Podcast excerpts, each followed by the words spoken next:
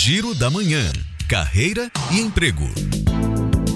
A Universidade Federal do Recôncavo da Bahia abriu processo seletivo para a contratação de professores que vão atuar temporariamente na educação à distância. São 22 vagas nas áreas de matemática, música popular brasileira e interdisciplinar em artes. As inscrições devem ser realizadas até o dia 5 de fevereiro de 2023 no endereço ufrb.edu.br/ead. O Instituto Aliança precisa de estagiário para atuar no projeto Refazendo Sonhos em Simões Filho.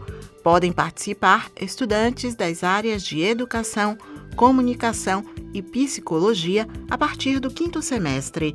Os currículos devem ser enviados para o e-mail ia.refazendosonhos@gmail.com.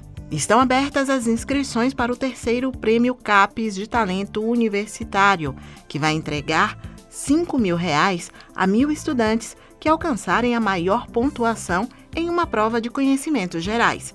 Podem concorrer alunos de graduação que fizeram o Exame Nacional do Ensino Médio em 2021 e ingressaram no ensino superior em 2022.